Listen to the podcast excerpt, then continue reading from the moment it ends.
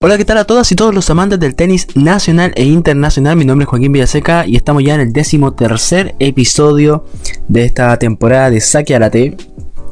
Un episodio que yo creo que nos da un poco de lata eh, grabar, un poco de pena. Eh, bueno, estoy, estamos grabando esto el día sábado 16 de septiembre. Eh, estamos a un día de que se juegue la última serie del grupo entre Italia y Suecia. Y estamos con la calculadora rezando para que Suecia le saque la, le gane la serie a Italia. Eh, bueno, este es un capítulo especial, como dije. Eh, tenemos a invitado de lujo nuevamente por segundo capítulo consecutivo a Jorge Vidal eh, de la Biblioteca de Tenis Chileno que están completamente, completamente invitados a, a seguirlo en su cuenta de Instagram. Eh, donde hablamos un poquito, bueno, hablamos en realidad de lo que fue eh, la Copa Davis para el equipo chileno, analizamos partido por partido, serie por serie, eh, la actuación de nuestros representantes y también al final del, del video un bloque un poco más dinámico, más divertido.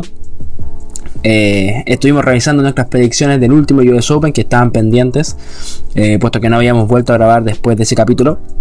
Antes, que, antes de comenzar, nada, decirles que eh, el capítulo tiene un poquito unos problemas de audio eh, de mi voz. En la parte que estoy hablando con Jorge.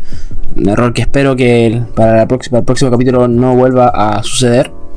Y también no puedo comenzar el episodio sin eh, presentar a nuestros patrocinadores. En primer lugar, eh, Colegio CEDAR.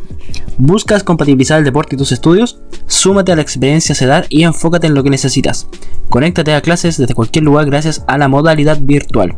Colegio CEDAR cuenta con clases personalizadas, cursos desde quinto básico hasta cuarto medio, años de excelencia académica y destacados tenistas juveniles que estudian en esta institución, como son Martina Pavicic, Benjamín Torrealba, Santiago Serrano, Simón Flores, entre otros. Conoce más sobre la modalidad virtual en www.c-mediodarchile.cl o en nuestras redes sociales arroba colegio cedar chile para que se lo pasen a, a, revisar. Estuvimos trabajando en conjunto en los últimos torneos ITF juveniles que se hicieron en el país. Y también eh, presentar a nuestro, segundo patrocinador, Rojabet. Regístrate ahora en Rojabet y vive la emoción de ganar. Activa tu paquete de bienvenida de un millón de pesos y 150 giros gratuitos en el casino por tus tres primeros depósitos. Eh, porque con Rojabet juegas de local. Así que también dale las gracias a Rojabet por estar junto a nosotros. Como siempre al final del video del video que estoy hablando, del capítulo, eh, en la cartilla del tío de, del tío de H para que le pueda sumar un poquito de emoción a sus partidos apostando en Rojapet. El link para inscribirse lo tienen en la descripción de nuestra, en nuestra biografía, en realidad, de nuestra cuenta en Instagram, arroba que un bajo ojo de halcón, o en la historia destacada que tenemos de Rojapet.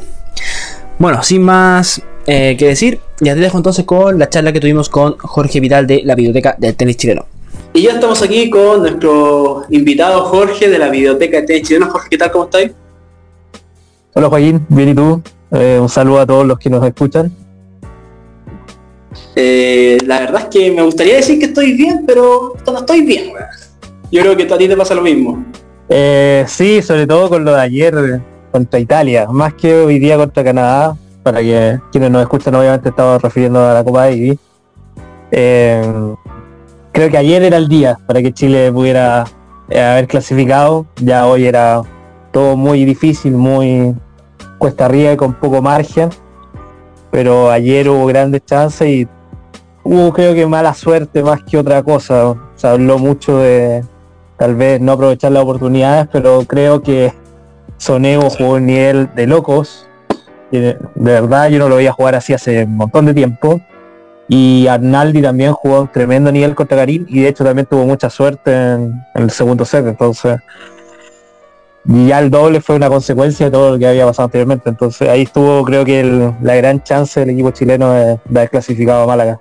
Así es, bueno, pero empecemos ya, yo creo que lo mejor que podemos hacer es ir desmenuzando serie por serie. A grande, bueno, a modo de resumen, eh, estamos grabando esto post serie ante Canadá, el equipo chileno ya finalizó su participación en la Copa Davis. Eh, a la espera del resultado de mañana entre Suecia e Italia en la, última llave del grupo, que bueno, tenemos que aspiramos a un triunfo de Suecia que está muy difícil. Eh, pero bueno, a grandes rasgos, eh, debutamos contra los mismos suecos el día, ¿qué día? Martes, ¿cierto? Martes.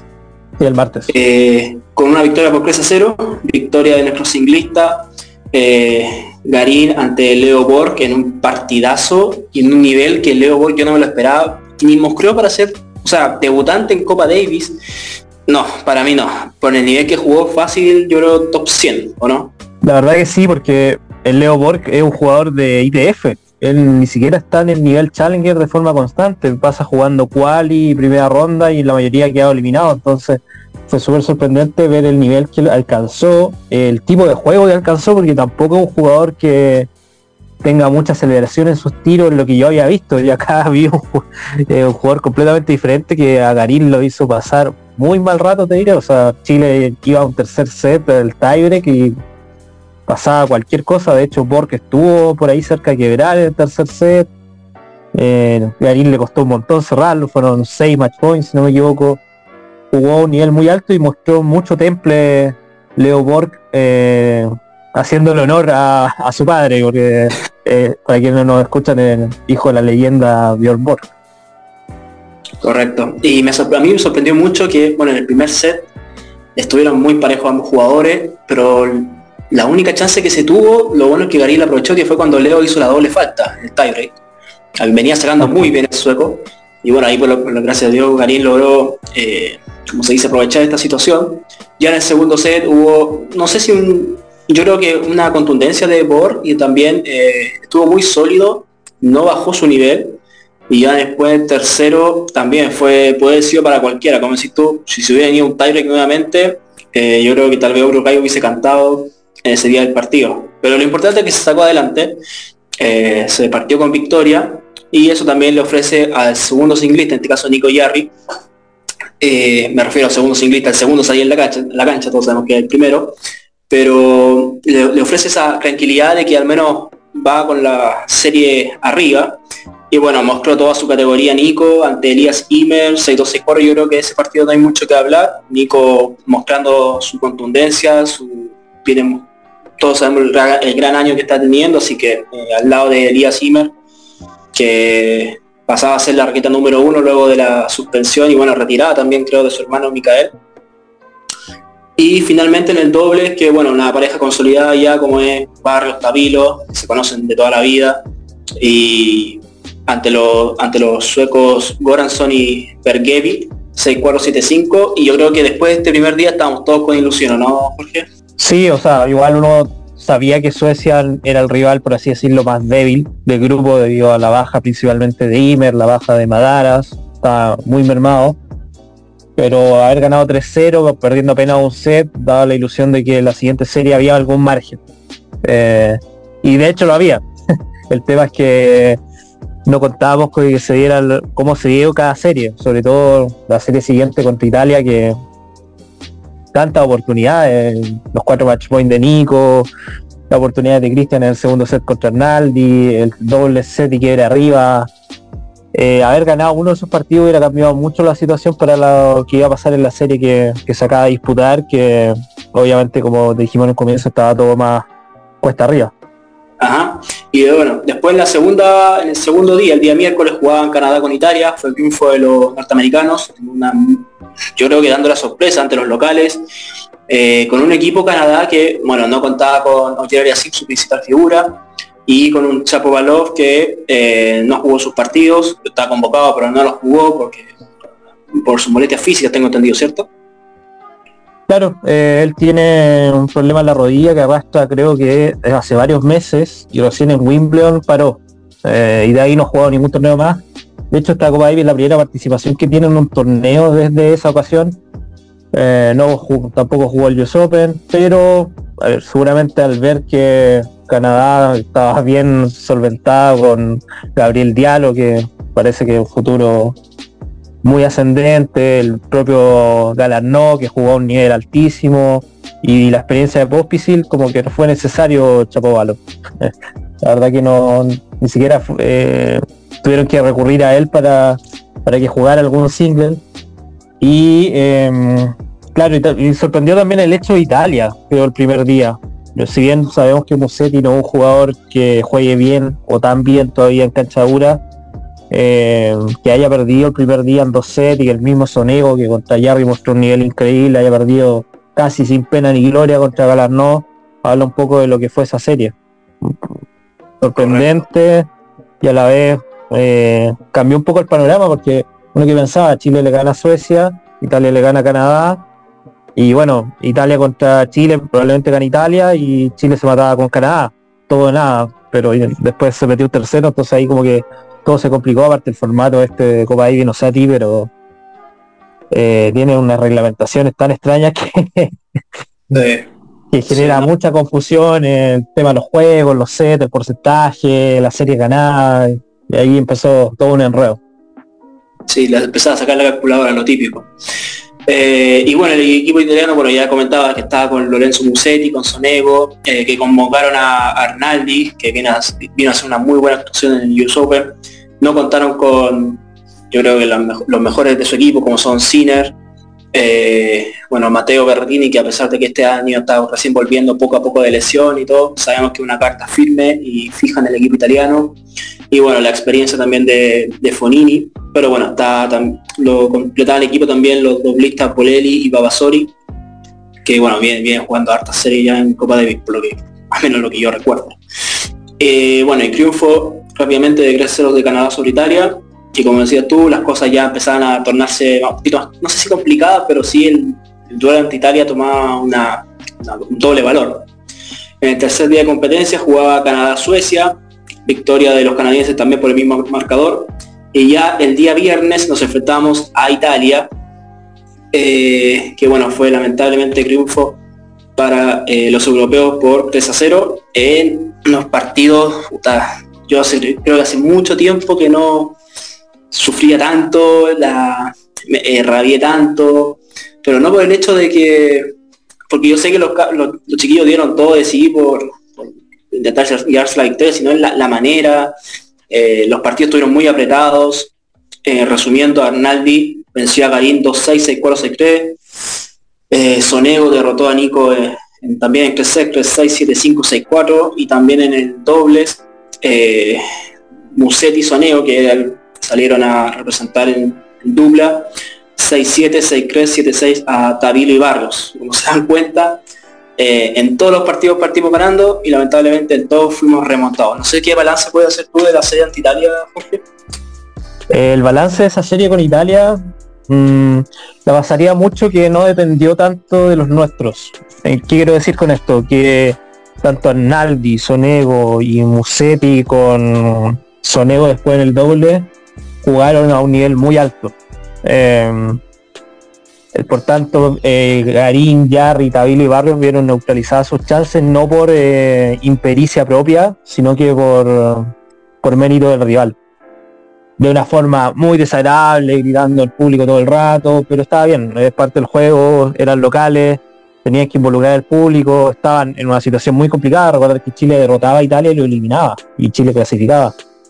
Por tanto, eh, fue una serie con ambiente de una Copa Davis de antaño, por así decirlo.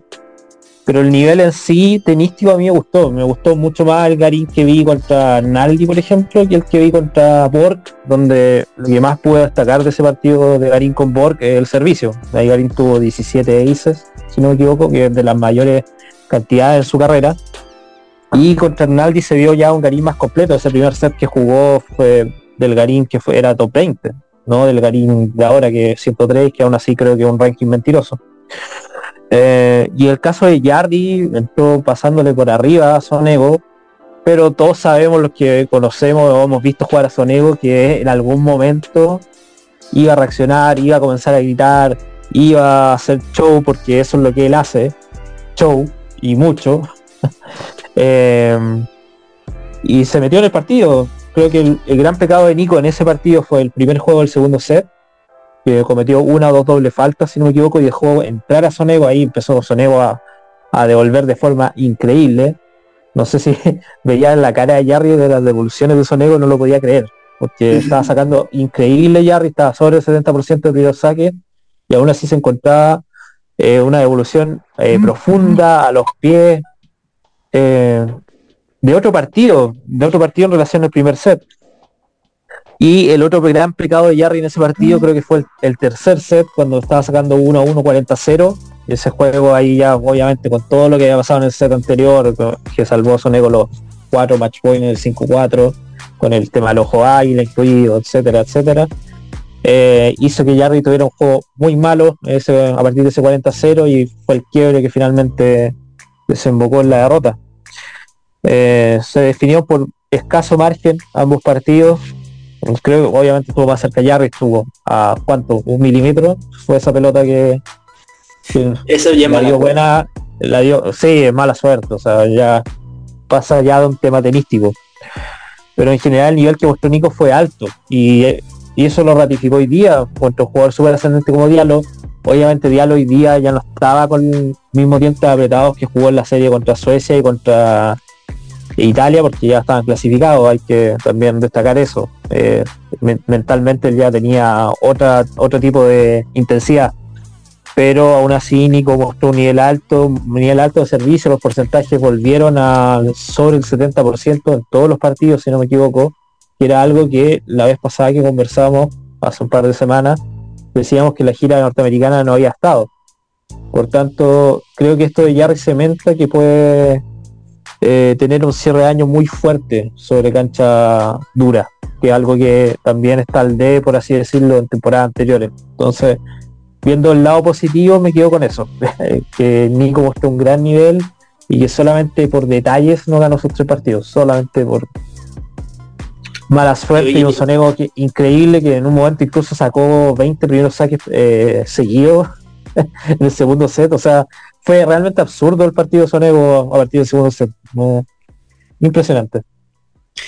Oye, ¿qué hacemos con Italia? Eh, de historial nos están, nos tienen de hijo, de, de, nieto, están 7 a 0, así pueden numerar rápidamente la serie, en 1949 eh, nos vencieron 4-1, en el 60 por 3-2, en el 76 la final eh, de Copa Davis donde está la mejor actuación de Chile, que fue 4-1 en el suelo nacional.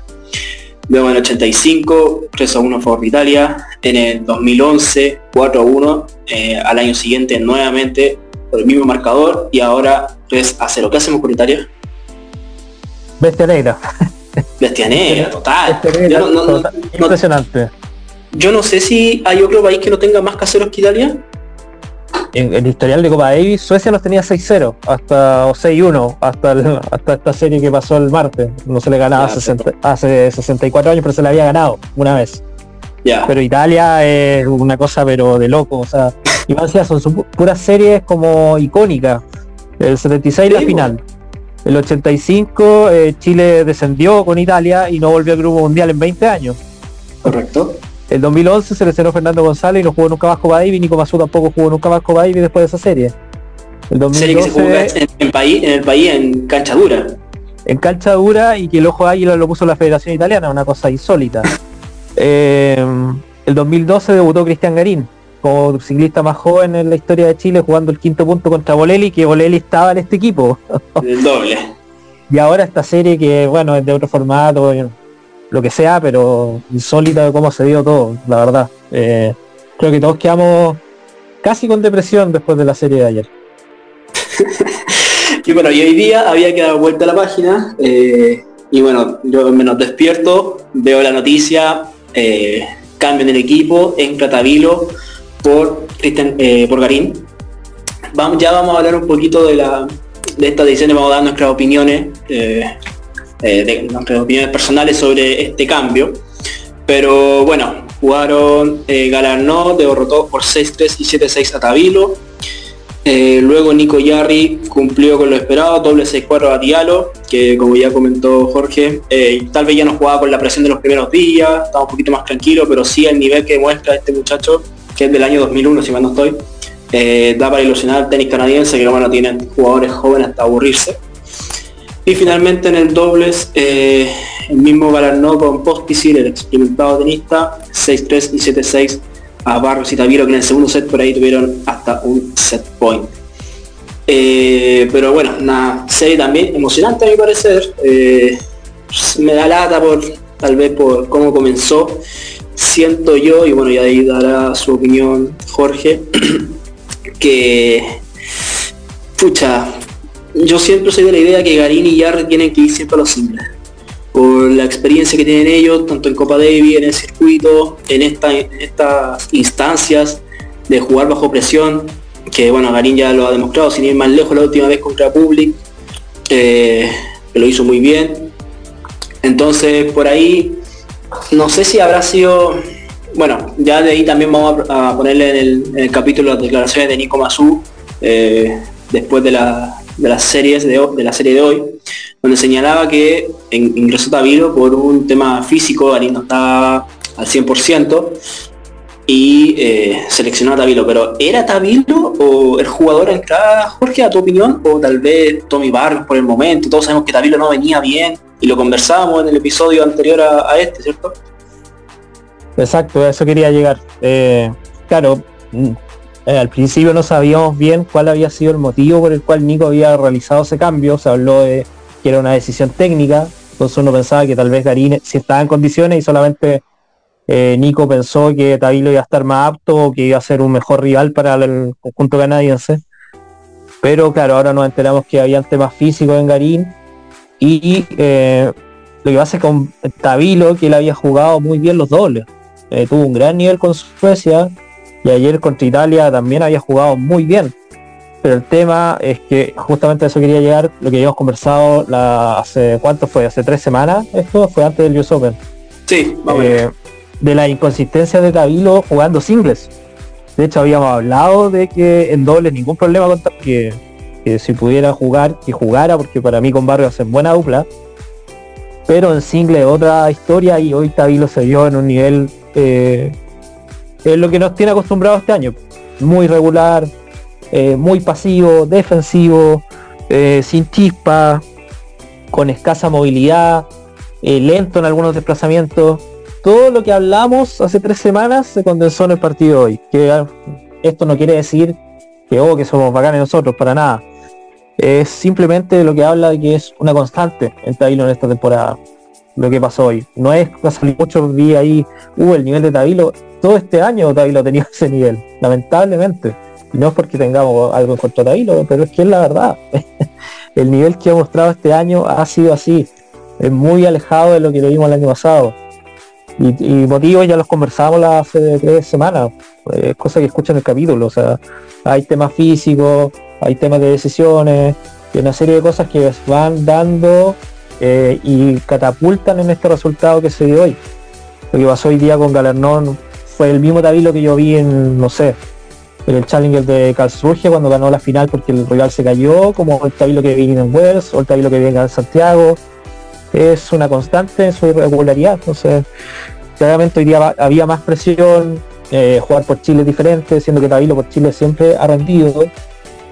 Pero para mí no era un rival, no sé qué te parece a ti, pero a mí me pareció súper discreto en su planteamiento tenístico dado a lo que planteaba Tabilo de fondo también. Tabilo le jugaba pelotas muy cortas, lo, incitó todo el rato a tomar la iniciativa a un jugador que es 200 del mundo hoy en día. Está bien, jugó bien esta semana, le ganó Sonego, eh, ha jugado bien los dobles, pero estaba hablando del mejor nivel de un jugador 200 del mundo y David fue top 70. Exacto, hay un rango de diferencias notable. Y da lata porque, bueno, eh, claro, seguir hablando del nivel de, de por eso mejor escuchen el capítulo anterior. Pero es cierto, lento de pierna, no atacaba, eh, a la defensiva, pelotas que quedaban en mitad de cancha, que lograban que, lo, que no fuera por el golpe el tiro ganador. Eh, expresión física, así como, no sé si desinterés, pero pero no, da, da lata, considero yo que que tal vez, bueno, si fue por una decisión, por una cosa física de Gago, quiero pensar que así, que no es algo secundario, que tal vez por presión no quiso jugar, no quiero hacer ese tipo de acusaciones. Pero no sé si Tabilo era. ¿Tú te lo hubieras jugado tal vez por Tommy Barrios? Eh, dado después como jugó el dobles Barrios, sin duda. Sin duda. Pero con el diario el lunes también es súper fácil. Sí, lógico. Eh, pero claramente Nico se basó no en lo que había pasado la temporada, sino que en lo que vio en el dobles. El tema es que, claro, en el doble ahí se ve bien, porque hay menos desplazamiento, ah, los puntos son más cortos, etcétera, etcétera, y etcétera. Entonces, pero hoy Tabilo ratificó en el fondo todo lo que habíamos hablado de él ah, y lo que pensábamos que podía pasar en esta serie. Habíamos dicho que, que para nosotros Tabilo no era opción en el single por todos los motivos que detallamos en esa ocasión. Y eh, lamentablemente lo ratificó, me hubiera encantado que hubiera ganado, por supuesto, por supuesto que sí. Eh, pero lamentablemente el tenis no, la realidad no miente. Y se dio como, como tal cual se viene dando en todos los torneos de este año con Tail. Lamentablemente. Bueno, les dejamos las palabras de Nico Mazú, la cosa más importante de la rueda de prensa, para que eh, saquen sus propias conclusiones, ¿ok? Sí, bueno, eh, el plan era que jugara ya Rico con Garín los singles como veníamos haciéndolo en las series anteriores y Tavilo con, Barrio del doble. Eh, ayer terminamos muy tarde, eh, llegamos al hotel, bueno y, Cristian me comentó y nos comentó al, cuerpo técnico que estaba con alguna molestia física, que decidimos muy bien a la mañana poder conversar con él para cómo se sentía, nos comentó lo mismo que tenía alguna molestia física y que, él creía que sus compañeros estaban en mejores condiciones que, él para jugar hoy día. Por lo tanto... Eh... Y bueno, ya para ir cerrando el bloque de, Copa Davis, yo creo que dan nuestras opiniones personales con respecto a las series. Eh, a modo personal, yo creo que fue la... Bueno, bueno, falta todavía el partido mañana, puede ocurrir un milagro, pero todos sabemos lo difícil que es que Suecia en Italia. Eh, yo creo que, no quiero decir que sea una farra lo que sucedió esta, semana, pero sí yo creo que se dejó pasar una chance inmejorable de estar entre las ocho mejores naciones del, mundo. Eh, en un grupo a priori accesible, tomando en consideración las bajas de los jugadores de los respectivos países. Ningún equipo fue con el equipo titular, salvo el de nosotros.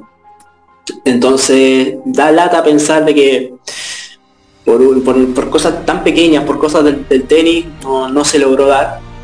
Pero no quiero, no quiero que se vea como conformista ni nada. Pero sí, mucha felicidad al equipo. Ya el hecho de que han llegado ahí y están entre los 16 mejores países del mundo, eh, siendo el único sudamericano, eh, yo creo que vale un poco más. También hay que considerar que hay muchas naciones grandes que no estuvieron en esta cita, Argentina, Alemania, eh, y grandes países que también cayeron, como bueno, son Estados Unidos, que hoy día tuvo serie con Finlandia, si mal no estoy, España. Perdieron, sí. Claro. Eh, España, que bueno, van a ser los, locales en, Málaga, que bueno, que también quedaron eliminados de su propia, de la competencia donde que ellos están albergando. Entonces. ¿Ah? De su propia final. Claro. Entonces, yo creo que eh, hay que mirar el vaso medio lleno que medio vacío. El equipo rindió a mi, a mi parecer, eh, lamentablemente por cosas pequeñitas, nos quedamos probablemente fuera. Espero equivocarme mañana, no sé, no sé que haya ocurrido un milagro, pero lo veo muy difícil. Pero nada, felicidad al equipo, dieron todo de sí, me consta. El Nico ya estuvo espectacular. Eh, a pesar de ese partido con Sonego, que bueno, fue también perdido porque Sonego también tuvo muy buen nivel.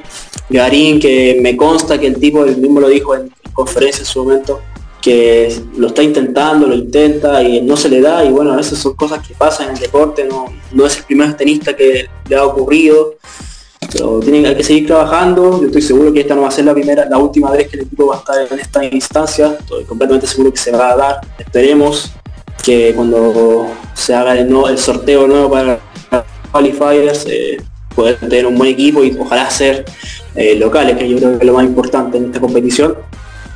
Eh, nada, no quiero ser repetitivo, pero nada, felicitaciones al equipo, yo creo que dieron todo de sí. Gracias por las ilusiones, pero esperemos próximo, quien dice el próximo año poder hacer realidad esas ilusiones. No sé qué tienes que decir tú, por eh, me sumo a tus palabras más que nada en el hecho de que, bueno, este ha sido un proceso bien largo. Eh, Nico cuando tomó el equipo, eh, fue el año 2000, finales del 2013, comienzo del 2014, una serie con Barbados que ni siquiera transmitieron en televisión. Pues ahora están todos colgados en la Copa Davis, pero en ese tiempo nadie pescaba. Y creo que este equipo ha generado de nuevo esa ilusión. Entonces también hay que ser agradecido de lo que han logrado. Pero sí, o sea, fue una gran oportunidad tal vez desperdiciada la que ocurrió ahora, pero también el equipo creo que tiene mucho por dar aún. Estaba hablando que Jarry está llegando a, los 27 años recién, Garín recién tiene 27, David tiene 26, Barros tiene 25, no sé, Matías Soto a lo mejor se puede sumar en un futuro como una, alternativa en el doble, por ejemplo, que tiene 23, 24. Em, creo que un equipo que todavía tiene mucho futuro, o sea, esta experiencia de alguna forma u otra, por más de que nos haya dado eh, lata, por así decirlo, sobre todo lo que pasó ayer con Italia, me acuerdo y me da rabia. Em, son experiencias que igual suman, igual suman y van a ayudar en el fondo al desarrollo del equipo a futuro. Ahora, claro, puede ocurrir el milagro que Suecia gane mañana 3-0 y, todo eso, pero lo más probable es que Chile en febrero juegue nuevamente el repechaje y si lo gana va a estar nuevamente en estas finales. Entonces, claramente, con un año de experiencia, eh, con este formato, porque recordad que en 2019 el formato era similar, pero no era igual. ¿Recordáis que todos se jugaron una misma semana y Chile solamente compartía grupo con dos, que era Alemania y Argentina. Acá eran, acá eran grupos de cuatro. Eh, creo que van a ayudar al equipo a poder solventar mejor estas decisiones en cuanto a qué, situaciones se pueden eh, dar en un tipo de semana así. El tema de la cancha, eh, la previa se preveía que iba a ser una cancha un poco más lenta, al final no lo fue, por eso Canadá también rindió también, la cancha techada de, de Bolonia. Em, creo que siempre hay que mirar el lado eh, lleno del vaso. Y el lado lleno del vaso es que hay un proceso que es exitoso detrás. ¿Puede ser más exitoso? Por supuesto, por supuesto. Jarry está cerca del top 20, Garín fue top 20 y sabemos que el ranking que tiene no es el ranking que, que muestra hoy en día. Tabilo, si bien ha demostrado una regularidad increíble este año, eh, es un jugador que puede dar mucho más, lo sabemos, y Barrio, lo suyo eh, por Chile se agranda, entonces eh, hay que mirar las cosas con positivismo, no hay que ser tan negativo tampoco con lo que pasó y, acabar eh, eh, contando todo malo, por así decirlo. Bueno, ya dejamos de la penita de la Copa Davis y yo creo que ya es hora de cagarnos un poco de la risa. en el sentido de que, bueno, hace ya eh, ¿Que era el 18 o otra cosa? Ojalá que sea por el 18, no, por otra cosa. Eh, tenemos que hablar de lo que fue el US Open y bueno ya todos sabemos no creo que hay que hablar que Djokovic ganó eh, ante Medvedev en la final y que Coco Goff levantó su primer título en el Slam ante Arina Sabalenka. No se entra tanto en detalle ya todos hemos hablado de eso pero sí tenemos que eh, revisar nuestras predicciones para ver qué tan cerca estuvimos qué tan lejos estuvimos. Comencemos con el cuadro de damas y yo a campeona tiré a Igas Viatek que se fue en cuarta ronda con Ostapenko. O sea, partí mal. Jorge, Jorge, en tu caso estuviste mucho más cerca, que tiraste a Zabalenka de, de campeona, bueno, terminó siendo finalista. Así es. Así que vamos a ir anotando, haciendo una suma de quién estuvo más cerca. En esta primera pasada tú estuviste más cerca que yo. Ok. Así que ¿Un punto? Sí, un punto, hay 1-0. Ok.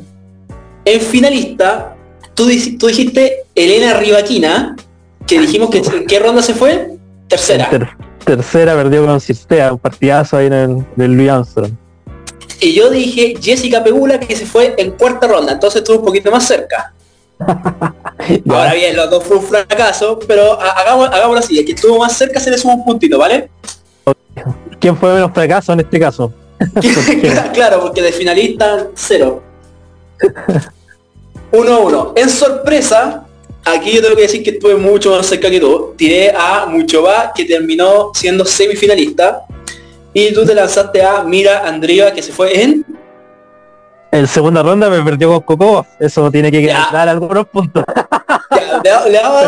perdió, con la campeona. Perdió con la campeona, ya. Vamos a decir que vamos a darle medio punto. Entonces yo me sumo uno y a ti te sumo la mitad. Vamos dos contra uno y medio. En decepción, a ver, yo creo que aquí las dos fueron decepciones. pero una fue más decepción que la otra, a mi, a mi criterio. Tú dijiste que es decepción Iga Swiatek, la número uno en el mundo, eso pesa, pesa mucho, y se fue en cuarta ronda, dijimos. Y que tú que habías dicho que iba a ser campeona, entonces debería... Sí. mensaje, la verdad. Y, y después yo dije, decepción, bueno, María Zakari, que bueno, no venía de una muy buena temporada, sí, se fue en primera ronda, eh, fue la primera top 10 creo, que se fue. Sí, de hecho, Así que yo creo que aquí es preso, preso. yo creo que es un punto completo para ti y medio punto para mí. ¿Estamos de acuerdo? No, deberían ser tres puntos para mí y uno para ti. Tres puntos, ya, dos, dos, dos. Swiatek, número uno del mundo, era tu campeona y perdió en cuarta ronda. Ya, entonces, ¿cu- ¿cuántos puntos dijiste? ¿Tres puntos? A ver, Tres puntos, es la número uno y era la máxima favorita para todo el mundo. medio punto. Yo no vi a nadie que dijera que Swiatek iba a caer en cuarta ronda o que iba a ser decepción. Ya, En cambio, en cambio Sakari, por ejemplo, que ya está bien, es tu punto porque obviamente se per- perdió en primera ronda, perdió en tres Grand Slam seguido en primera ronda, tampoco va a decir que era tan decepción. vas y yo me sumo uno, dijimos. Claro, Ya, vas 4,5 tú y yo llevo 3 puntos. Oh, de mierda. Ya, que darle vuelta. Vamos, al cuadro de varones. Campeón, yo dije Alcaraz. No, se fue en semifinales. Y tú dijiste campeón Novak Djokovic, que estuviste en lo correcto. Aquí vale por uno, ¿cierto? Me imagino. Yo creo que sí, supongo. Pues en finalista yo dije Novak Djokovic. ah, y tú dijiste Carlos Alcaraz. Eh, no- ahí nos invertimos los roles. Así que en esta yo considero que yo estuve un poco más cerca porque al menos llegó a la final. Pero ojo, yo había dicho que Alcaraz para mí no llegaba a la final, pero lo tiré igual. Ojo, No, no se mojó el potito completamente, lamentablemente. lamentablemente. Entonces vamos eh, 5,5 ganando tú y yo llevo 4. Es sorpresa, ambos llegamos, como se dice, a tercera ronda con nuestros representantes. Yo fui con Cevita Baez, que en los comentarios me, me empezaron a decir, me empezaron a tirar hate. claro, a burlar de por qué había elegido a Baez como sorpresa. Exacto. Baez sorpresa, no se pasen. Yo lo puso también en que es mucho. Baez a lo más se va en segunda. Ah, bueno. Se fue en tercera con Medvedev, que fue el finalista. Ah, no está mal, creo yo. Además que no fueron, tú te no tiraste fueron ¿ah? hay que decir que nuestras sorpresas no fueron sorpresas del torneo, la sorpresa del torneo fue Shelton. Pero Ah, nosotros, sí, por lejos, por lejos. nosotros dimos en el fondo que nuestros jugadores podían llegar a una ronda que tal vez nadie esperaba. Y eso se dio, efectivamente. Eso se dio con ambos. Bueno, yo conseguí la Baez, tú con Jakub Mensik, que no, no recuerdo ahora el camino que tuvo. No sé le si... ganó a, Gre- a Barrer y después le ganó a Droguet y Droguet le había ganado a Garín en a la cual- y después le ganó Musetti en primera. Por tanto, y Mensic jugaba su primer cuadro principal con 17 años y llegó a tercera ronda. Eh, es una sorpresa eh, Sí. respetable, hay que decir. Sí, y no perdió contra un, un NN, perdió contra Fritz, entonces... Sí, perdió súper fácil, pero llegó a tercera ronda. Yo creo que aquí va un punto para cada uno. Ya, no, no, ya no te, ya no te pillo. y finalmente tenemos la decepción. Que tenemos, bueno, yo dije a Tsitsipas que se fue en segunda ronda. Yo pensé que se viene en primera, pero se fue en segunda. Y eh, Jorge tiró a Yannick Sinner, que se fue en cuarta ronda con Kasparev en cinco sets. Así que yo creo que aquí yo estuve un poquito más cerca, ¿no? Eh, eh, voy a voy a tirar encima los Sinner Lovers. Decepcionante yo soy de Sinner. Nivel muy por debajo de lo que se espera de él y lo que se habla de él, creo que uno de los jugadores más sobrevalorados que hay hoy en día en el circuito, con todo respeto. ¿Sabéis qué, ¿Sabéis qué me pasa a mí con Sinner? Yo más que sobrevalorado, yo encuentro que el tipo, cuando llega el momento de los cubos, eh, algo, algo, le, algo le pasa mentalmente, porque, pucha, partidos como ante el de Zverev, le tengo varios, muchos en la cabeza, en esta Sí, pero- instancia, impo- instancia importante. Sí, te doy ese punto, pero también hay un tema tenístico. No tiene variables por ahora Sinner en su tenis. Mientras no tenga esas variables, es difícil que pueda sobrepasar a jugadores como Zverev, que muchos lo critican, pero un jugador de primerísimo nivel cuando juega eh, su mejor nivel, eh, tanto físico como tenístico. O sea, estamos hablando de un jugador que ha ganado el Master dos veces, eh, fue número dos del mundo, ha sido finalista de Grand Slam. Se mira muy en menos a Zverev encuentro yo en el circuito actual y la verdad que es uno de los jugadores de la Next Gen, por así decirlo, que hemos llamado a ser eh, los que seguían del Big 3 o el Big Four, como quieran llamarlo algunos, eh, que más ha cumplido, lejos, lejos. O sea, siempre ha estado a la altura, le ganó a Federer, a Nadal, a Djokovic, eh, le ha ganado a Murray. Y todos lo miran en menos a Zverev. nadie lo tenía por favorito a Zverev en partido con Sinner.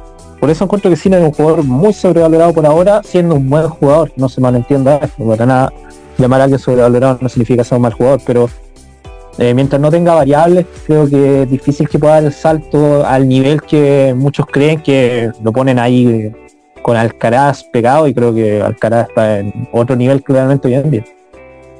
Yo creo que, mira, me voy a agarrar un comentario que lo dijiste, yo creo que los jugadores jóvenes, por así decirlo, los que van liderando el tenis, eh, como se dice en los próximos años, yo creo que los que más destacaron han sido Sacha, Carlitos, Medvedev y no quiero dejar afuera a Dominic Thiem.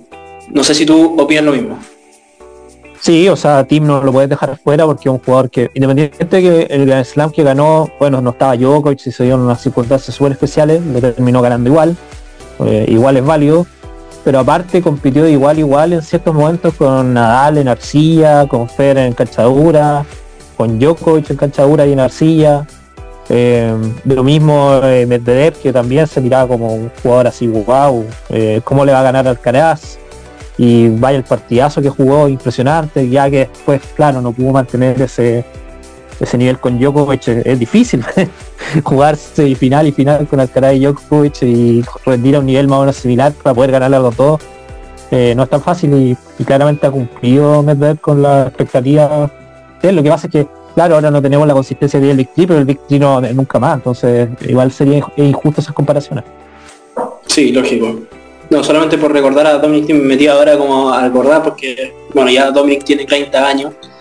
Eh, bueno, fue ganador de US Open, fue tres veces más finalista de Grand Slam, dos veces en Francia, una vez en Australia.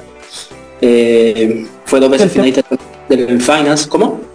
No, perdón que te interrumpa, Joaquín. Lo que pasa es que el tema de la Nets Gen se ve como algo como que es de los años recientes y la Nets Gen partió del 2013 aproximadamente.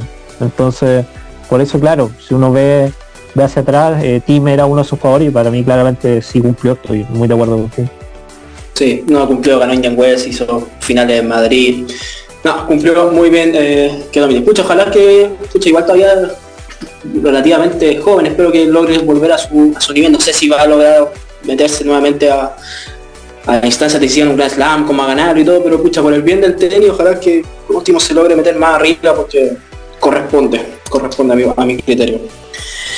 Bueno, sacando conclusiones, tenemos que hiciste 6,5 puntos y yo hice 6. La diferencia creo que la marcó más que nada el tema de, ¿cómo se dice? Desviate. Pero bueno, no importa, estuvo ahí, estuvo peleado.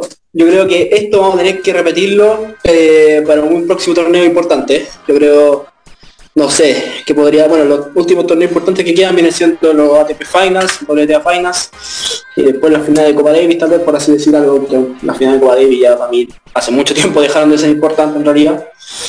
Pero, y menos si no está Chile, o sea, y más si no está Chile. Así que, pero bueno, tenemos que seguir haciendo esta dinámica. Eh, Jorgito, no sé, algo que quieras decir para despedirte. No, eh, agradecido nuevamente de estar acá en el programa una vez más de invitados. Eh, espero que reencontrarnos pronto y eh, agradecerte a ti Joaquín por la buena onda y por sacarme un rato del tema de la Copa Davis en estos últimos minutos porque de verdad terminé muy eh, ofuscado a ratos con, me imagino con mucho de lo que nos escucha sea algo, algo normal, pero en el fondo obviamente estoy estoy contento con el rendimiento del equipo si uno analiza llamadas en frío. Bueno, sí, es verdad. Bueno, por último que el capítulo haya servido como de distracción a la gente, por último para reírse un poco, no sé, o, compartir opiniones ya sobre lo que pasó y todo. Eh, y nada, gracias a ti Jorge por pasar por acá, eh, agradecido por la buena onda, y pucha, ojalá seguir teniendo varios capítulos más por acá. Pues. Sí, pues ahí tenemos que coordinar solamente, pero siempre dispuesto a conversar un rato de tenis, que es lo que nos apasiona a todos. Y bueno, como es costumbre, eh, ¿cómo se dice? Les dejamos ahora la combinada del tío de H. Estoy, bueno, estamos grabando el programa el sábado 16. Son bueno, estamos a un minuto, bien digo, de que sean las 12. Bueno, y ahora es día domingo, domingo 17. Eh, y bueno, probablemente cuando ustedes escuchen estos eh, escuchen la combinada, ya estos partidos se hayan jugado. Pero al menos les va a servir para ver si estamos acertando o no a, a los resultados. Eh, es un domingo poco tenístico, salvo por los partidos de Copa Davis. Eh, dos de los torneos WTA que se juegan esta semana ya terminaron. Entonces, en el primer enfrentamiento tenemos Askra Sharma contra Sara, contra Sara Errani, perdón, la final de un WTA. Eh, no recuerdo dónde. Creo, creo que el WTA 250 de. No, WTA 125 de, de Rumania. No estoy seguro. Sí, eh, damos como ganadora a Sara Rani. Después partido de Quali y Challenger, Oriol Roca Batalla, el español contra Gerald Melzer, vamos por Roca Batalla. Y aquí empezamos con Copa Davis, Dimitar Kuzmanov contra Alexander Bublik, vamos por el kazajo Bublik. Y en el Tsitsipas Molkan vamos con Stefano Tsitsipas, pero bueno, ojo con Molkan, no vaya a dar la sorpresa. Y por último, el Bitco Priva contra Federico Coria, eh, nos la jugamos con eh, Bitco Priva. Le meten dos luquitas a esta combinada, eh, se hace un total de 20.600. Así que bueno, las mejores cuotas como siempre la tienen en Roja Bet. sin mucho más que decir, muchas gracias a todos los que nos escucharon en el capítulo de hoy. Un capítulo que duele, duele mucho. Pero bueno, esperemos ya la próxima, en la próxima edición del programa crear un poquito de buenas, buenas noticias. Eh, de más está decir que gracias a todos por el, apoyo. Y obviamente desearles unas felices fiestas, que lo compartan con la familia, con los amigos, pero como siempre con mucha responsabilidad. Eh, disfrútenlo, cáense de la risa, eh, guarden, ah, guarden momentos bonitos y, y nada, tomen harto. no, pero con responsabilidad. Eso, cuídense mucho y que estén muy, pero muy bien. Chao, chao.